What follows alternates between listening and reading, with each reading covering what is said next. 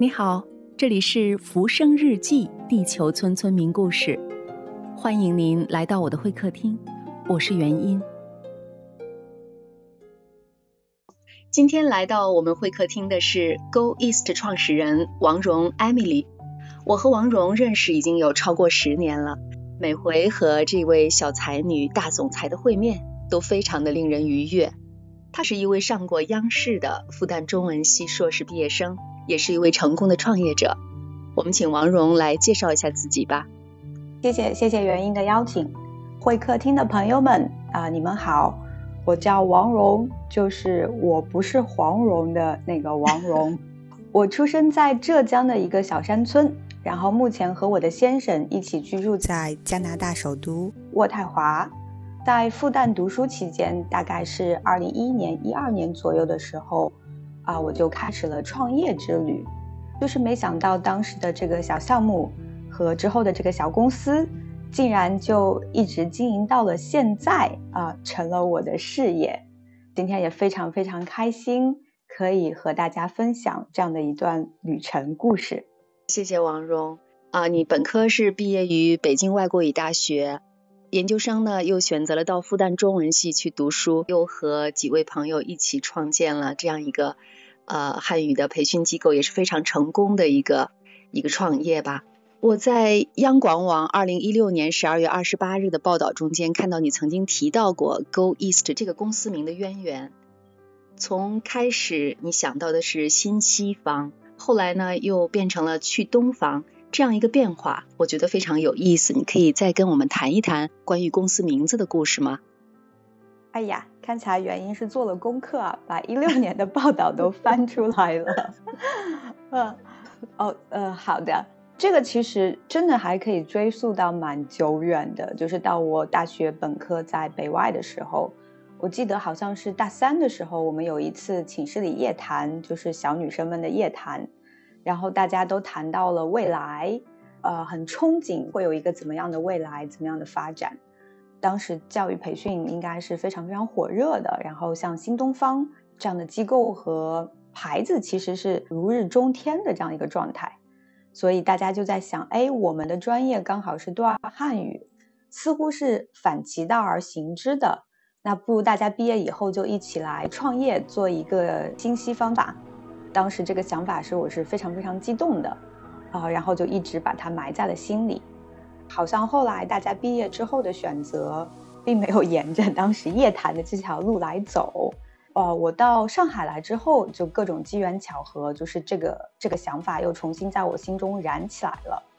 那不太一样的是，就是我在大学的时候，或者甚至是我在从小到大求学的过程当中，因为我年龄一直是班里就是比较偏小的那一波。然后我也不太喜欢去，或者是说老师没有选上我当班干部之类的，所以我一直给自己定义的是一个追从者，说我我当时也是很希望新西方这件事情有我的伙伴们可以来把它做起来，然后我去追随。但是后面呃也是机缘巧合，这件事情就变成我来牵头了，呃，就是我变成了那个主要的人。那那个时候我就有一些自己的想法在里边。然后当时也是恰逢就看到《纽约时报》有一个头版头条，它的标题是啊，Our ambitious young man, is time to go east。然后我看到这个这个两个词 “go east”，去东方，就是我不知道你们听，就这个词很有力量，对不对？因为它在这个词当中有动词去 go，然后又有方向感 east 东方。那东方一贯来都是啊，我们亚洲。啊，或者更甚来说，中国的有力代表，所以我就觉得这个词非常有行动力和号召感，比新西方来的更有行动力和号召感。然后我就一下子就被吸引了，就我们就用了这个名字，的确是非常有意思。你说的这个过程，真的让我就能够想到那个寝室夜谈会，大家天马行空，什么都想。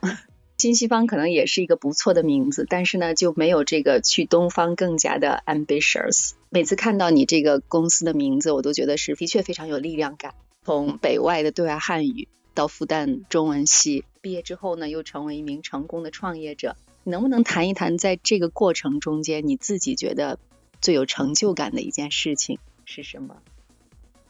谢谢原因的肯定。我觉得很有意思的是，大家都经历过很多事情，很多事情你一旦经历了，特别有意思，就是它当时再盛大，你再紧张、再焦急、再有成就感，它好像最终都会归为平淡。但是同时的话，就是你日常生活中很多很平凡、很普通的事情，因为是你独有的，到最后它会有呃很多值得去回味的地方。所以，在我看来，所谓的这个成就感或者意义感，我觉得是需要在我们所有的日常生活和工作当中自己积极去寻找的。就你刚刚也提到了我这十几年来的这个经历，就比如说北外的对外汉语，这个其实是我当时高考的时候，我是放弃了清华的保送，因为我非常非常想去北大，但是呢，我最终没有考上北大，去了北外，所以刚开始的时候是充满了遗憾和不甘的。但是如果我不去北外的话，现在想来，我应该就不会走上对外汉语、对外交流这条路。那后来就是我选择保送复旦，就当时其实还有其他的机会，就是出国留学或者去大多数的啊北外的校友都会去考外交部，去外交部。我没有做这样的选择，很多亲朋好友其实是不理解的。我的父母他们甚至啊选择不在经济上呃继续的去支持我。但是如果没有这一系列的东西的话，我不来复旦，我不自己去积极寻找工作的机会，呃，也没有到达这个商业气氛非常浓郁的上海这样的一个地域的话，我觉得我也就不太可能会有创业的勇气和想法。那在复旦中文系是非常非常美好的经历。那当时还有一个呃，就是非常好的一个博士联合培养的机会，其实是我们复旦跟港大和哈佛联合培养的这样的一个机会。啊，然后当时大家都觉得我是第一人选，啊，但是我其实没有去争取，那也会有人就觉得这件事情很惋惜。但是如果我真的走上学术这条路的话，可能今天也就没有 Go East 的故事了。回到这个你说最有成就感的事情，我可能没有办法说出具体的某一件，但是我觉得是在所有的这些情境下，我都尽可能的去遵循了我的本心，努力，非常尽力，然后最重要的是积极面对。去寻找每件事情、每个阶段的成就感和意义感，说的非常好，而且我也是第一次听你说起这些，是我也知道了，原来这是一个从小就是学霸。你知道刚才你在说，呃，你没有去清华，你想去的是北大，你知道我想到的是谁吗？凡尔赛，刚好有人相反。凡尔赛，对，他还说他是北漂，对我也是北漂的，但是我不是，呃，不是主动选择北漂，我是被迫选择北漂，就是被保送到了北外。其实你刚才提到的那个，呃，和哈佛联合培养博士，这个我也觉得是非常好的一个机会啊。你没有去争取，可能在每一个阶段，每个人心中会对自己的未来有一定的想法。如果你选择联合培养博士的这条路呢，那就你确定要走一条学术的道路。也许你当时你的想法不在那里，你现在在这个阶段，你自己觉得对你比较重要的、比较大的一个梦想或者是愿望是什么？这个就是一个非常大的话题。提到愿望、梦想，就是。我应该还是一个蛮感性的人，突然间提起愿望、梦想这个词词，其实我会想的比较大。就是如果你你觉你说我内心深处最大的愿望和梦想，其实可能跟个个人没有太大的关系。这样说好像有一点可能不切实际，但是我确实我觉得我最大的愿望和梦想其实是希望这个世界够呃更加的和平安定。说实话，然后是能够。啊，教育公平，人人都有啊，就是自己想要成功的这样的机会，最好是就比较乌托邦的，最终是我觉得大家最终是为了不是为了生存或者金钱财富而努力，而是为了兴趣，为了梦想，就是可以得到机会，然后可以去努力，这个应该是就真的是我一个比较大的一个美好的梦想。我周围有一大批人。如果真的说到愿望和梦想这个词，他们可能会有比较这样宏大的一个感觉，但是大家其实是很真诚的，呃，然后这是如果说到第一个层面的愿望和梦想，那如果再回到我自己本身的话，我觉得，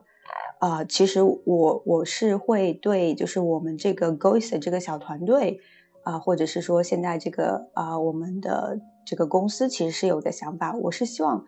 啊，我们不是小而美的，而是真的能做成呃，在这个行业当中能够做成啊比较领先的这样的一个全球化的公司，同时带着这个行业能够继续的往前走。因为这个行业其实它不是一个特别成熟和发达的这样一个行业。那我自己个人的话，其实我也是很希望我的家庭生活能够在事业发展的同时，就是我应该在家庭上面其实是有比较偏传传统的瑰丽想象，就是我会希望有非常美满的家庭生活。然后，比如说现在我有很多朋友，他们其实是会希望是丁克。或者是说，啊，甚至对于婚姻都持一个比较观望和保守的态度。但是我对这些是充满了瑰丽的想象，非常希望有美满的家庭，还有怎么说子孙成群。呃，所以这应该是我三个层面的想法吧。嗯，首先是心怀天下，天下为公，然后呢是你自己的对于自己现在创业的这个公司的一个愿望，然后再一个是自己个人的。我们既然说到了这个家庭，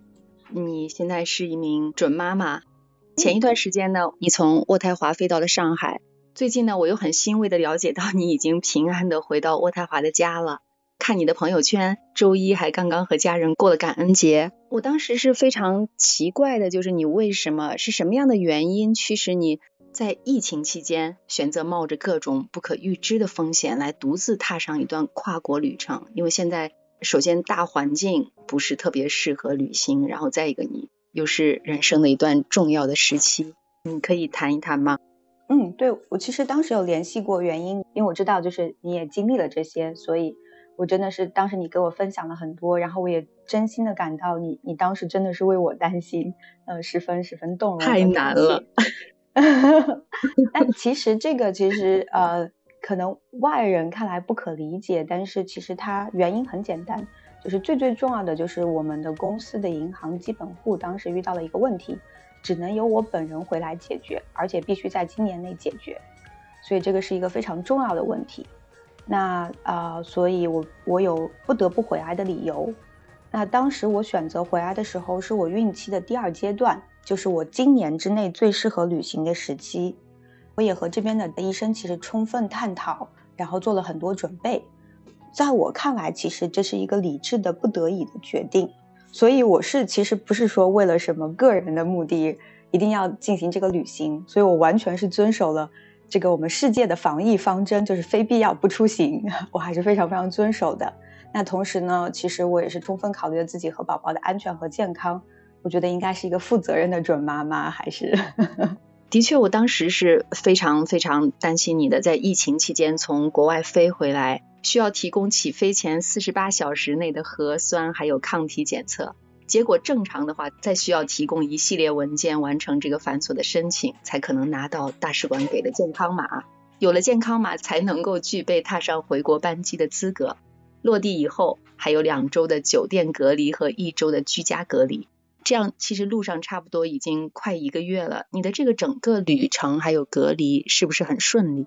在这个很辛苦的过程中间，有没有可能有什么你觉得值得分享的点滴这样的瞬间呢？这个整个这个过程可能，呃，我经历了，原因你们一家也经历了，然后可能我们会客厅是有很多海外的朋友，对不对？就是很多朋友也会有类似的经历。真的是蛮特别的，是不是？因为我觉得以后看来，它可能会是成为一个时代的人特有的记忆，就我们可以讲故事给子孙后代听。那对我个人而言的话，我希望快点说来是一，对，还是希望快点过去，这是真的。嗯，嗯，对我个人来说的话，总的来说是非常非常顺利的啊，就是啊，我也为这段经历做了一些文字分享，我还甚至做了一个 vlog 啊，来分享这段经历。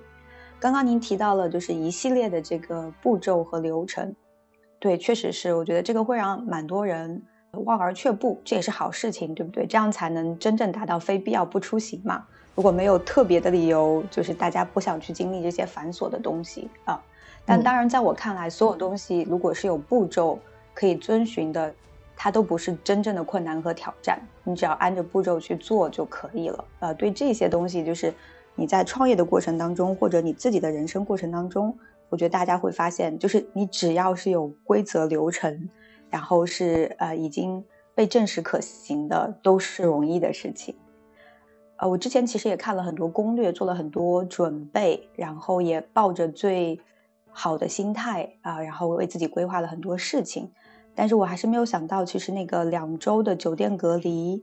啊，其实是对我有比较身体上有比较大的影响和负担的。是因为我其实在整个孕期还是保持着非常非常活跃的运动量的，然后在酒店我也尽可能的去做运动。但是在那个十四平方米或者二十平方米的小空间，你真的没有办法去和你之前的运动量齐平吧？所以，我我的身体状况一下子就，啊，感觉就是孕期的不适全都出来了。那在这个过程当中，我觉得啊非常有意思的是，就是我得到了很多亲朋好友的支持。你会知道，就是在你一个很特殊的时期。大家都会来关心你和帮助你。那这个时候，其实你不用害羞，我觉得，因为示弱，或者是说你告诉别人你脆弱的时候，其实不是一件太难的事情。所以，就不管是精神上面的陪伴，还是啊，大家想办法给我送一些寄托过来。比如说，我的合伙人 Maria 毛瑞，他就给我快递过来一盆栀子花让我养。所以就是。你你你在一个隔离的小空间，然后你要去照顾一盆植物，然后你感受到这个活力和这个阳光，我就会和栀子花一起晒阳光，这其实是很重要的，这这是很有意思的。所以我觉得在这个过程当中呢，你可以去充分利用这个空间。后来我看到，其实呃，我们的奥运健儿们回国，就他们就比我我们可要专业和好得多，就是他利用这个空间做他的锻炼和健身。我觉得这个是非常有意义的，就是他们会有他们的运动方法和一些运动计划，呃，确实是专业的就是专业的。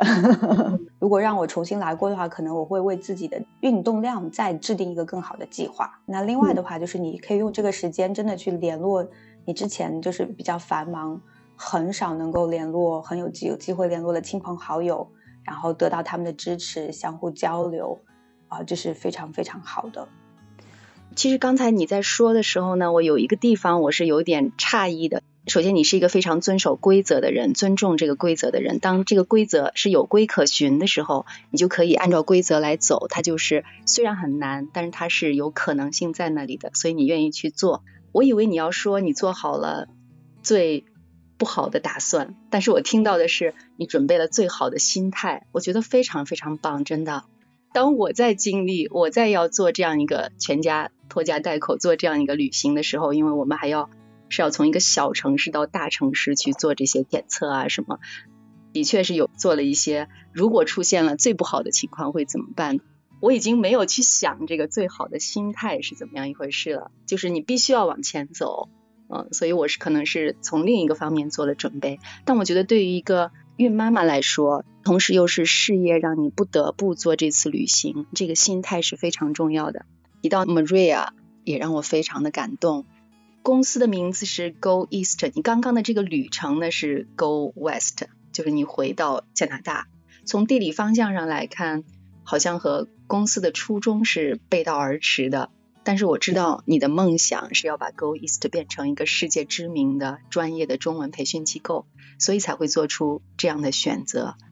你到西方去，它会让你离你的梦想越来越近吗？或者是会有一些便利吗？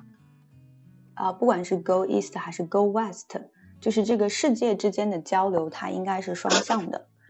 我们当然非常骄傲，我们是我们中华文化的推广大使。我们每一位老师，我们每一位成员，然后我们非常非常高兴可以让世界更好的了解中国。但在这个过程当中，其实我们所有人的价值观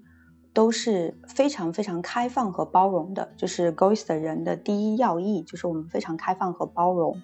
我们是倡导多元文化的。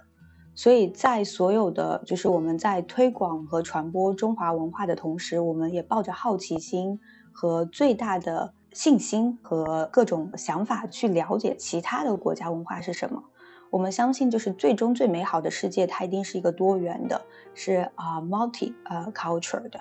所以在这个过程当中，我们其实希望 Goist 成为一个。不仅仅是中华文化的这样的一个传播平台，同时也是不同的人，他可以让中国更好的了解他们文化的这样一个平台。所以从这个意义上来说，从价值观上来说，就是我们的交流和流动一定是啊多项的啊，那这是第一点。那第二方面来说的话，就是其实是啊，我们希望吸引更多的人来学习中文或者来中国看看。从我们呃公司的战略布局来说，其实我们也是要往外的。就是我们说，我们有大概一到两亿的中文学习者，那其中其实呃，在鼎盛时期也不过是一百多万在中国，大多数的他都在海外，所以其实我们应该是要 reach out 去啊国外做一些宣传、做一些推广和做一些努力。所以不管是我们有国外的一些合作伙伴，或者我们可以亲自飞过去来做一些活动，或者是什么的话，我们都需要啊，不仅仅是 go west，可能还要再 go。啊，South go North，就去各种各样的地方。那我自己，比如说，我现在啊，算是呃常住在加拿大的渥太华，以及或者是说我的家安在了这边。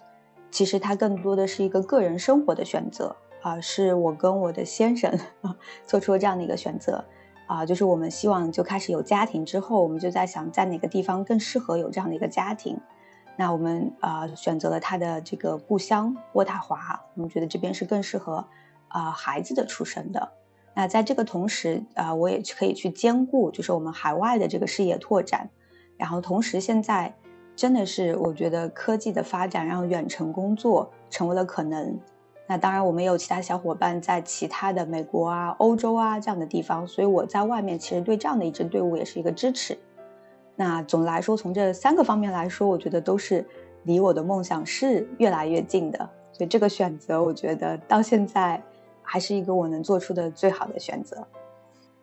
非常棒！你其实对于未来的规划，我本来还想问一下，你希望如何来平衡家庭、育儿和事业的关系？其实你都想得非常的清楚。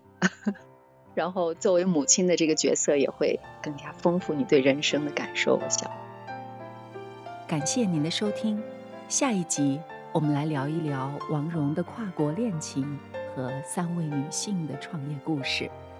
谢谢您，我是元英，再见。